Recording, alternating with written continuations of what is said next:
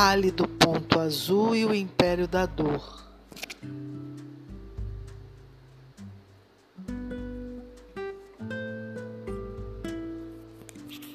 A foto Pálido Ponto Azul foi feita há 30 anos pela sonda Voyager 1, a uma distância de cerca de 6 bilhões de quilômetros da Terra. Nos mostra nosso planeta como um ponto azul brilhante na vastidão do espaço preso dentro de um raio de luz solar. Para marcar o aniversário da imagem, a Agência Espacial Americana, a NASA, reprocessou esse registro icônico usando técnicas e softwares modernos.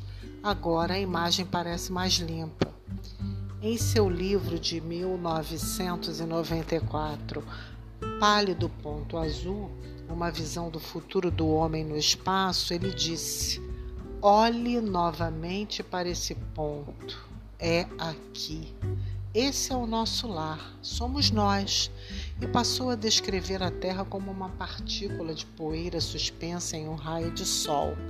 Caroline Porco disse à BBC em 2013 que a foto proporciona uma visão cristalina e sem distorções de nosso lugar no cosmos, que corrói toda ilusão e nos confronta com um poderoso reconhecimento de nós mesmos, um reconhecimento que nunca deixa de nos emocionar.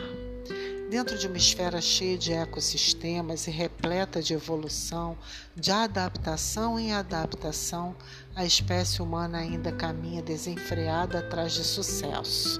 Havia mulheres e há mulheres e homens sedentos de poder, de luxo e abastança nos arredores urbanos do que foi batizado de pálido ponto azul.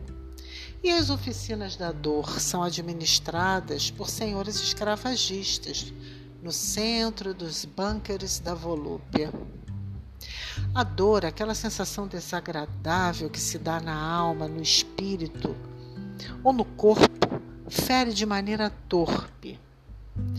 O frágil Homo sapiens, este ser que na verdade é movido a conquistas, a verdade nua e crua é que a retórica humana funciona como um poder individualista que pode tornar homem lobo do homem.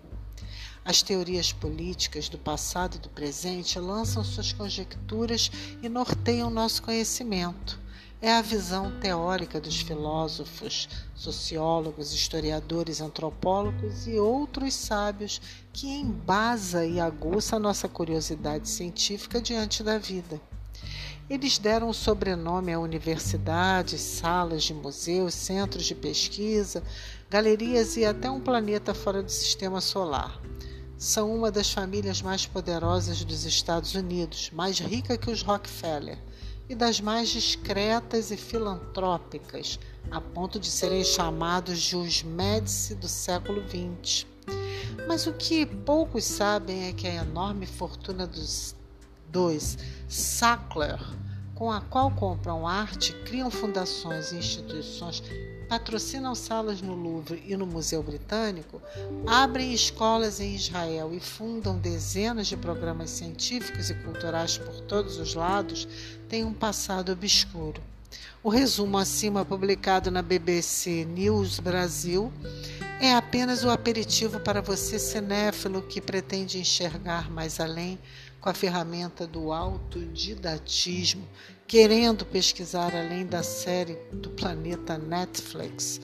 Vivemos sob o império da dor e tal império só ruirá se o imperialismo histórico cessar sua escalada desenfreada. Lobotomia real e química pesada interferiram no jogo da vida e morte de gente, enganando gente, a troco de riqueza e poderio, ceifando membros da população medicada nos Estados Unidos da América. Vale a pena acompanhar a série, ainda estou assistindo. E nós aqui no Brasil? Estamos sendo vilipendiados em nossas liberdades, principalmente quanto à liberdade de nutrição? O trecho a seguir denuncia este fato. O Estado da Segurança Alimentar e Nutrição no Mundo SOF, publicado nesta quarta, 12 de 7, pela Organização das Nações Unidas para a Alimentação e Agricultura, confirmou a piora dos indicadores de fome e insegurança alimentar no Brasil. Em 2022, segundo o relatório, 70,3 milhões de pessoas estiveram em estado de insegurança alimentar moderada, que é quando possuem dificuldade para se alimentar. O levantamento também aponta que 21,1 milhões de pessoas no país passaram por insegurança alimentar grave, caracterizado por estado de fome. O cenário traz preocupação, pois o Brasil saiu do mapa da fome em 2014 e 2015, porém a partir de 2016 os índices só pioraram, provocando o retorno em 2022, com sua situação piorada ainda mais no relatório atual. Segundo o ministro do Desenvolvimento e Assistência Social, Família e Combate à Fome, Wellington Dias, essa piora foi o resultado do desmonte das políticas públicas sociais que vivemos nos últimos anos. O país sofreu muito nos últimos três anos pela falta de cuidado e atenção com os mais pobres.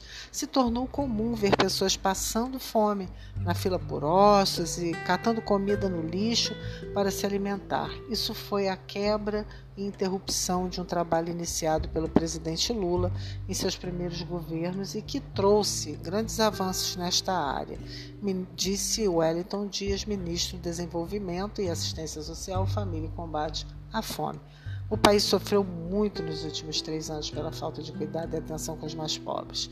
Então, repensar o papel da religião na sociedade perpassa por fatos históricos ou marcos políticos desde que o ser humano criou cultura.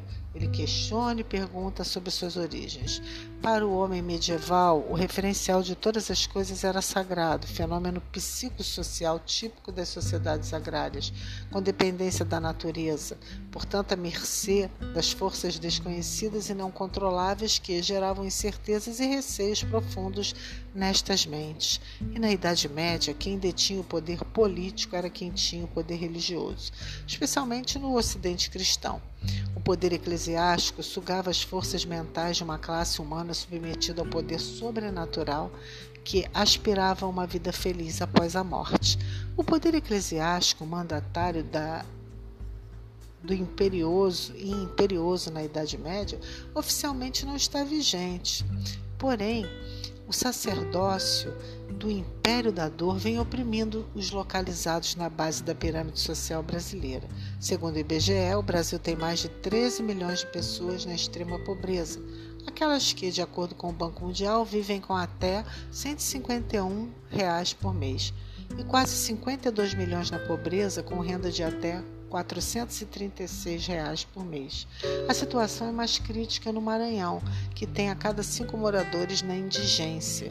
E aqui fica o questionamento: você é professor, médico, pedreiro, enfermeiro, pedinte nacional que vive na dita idade contemporânea, sob a égide de uma república democrática, desfruta de uma vida feliz?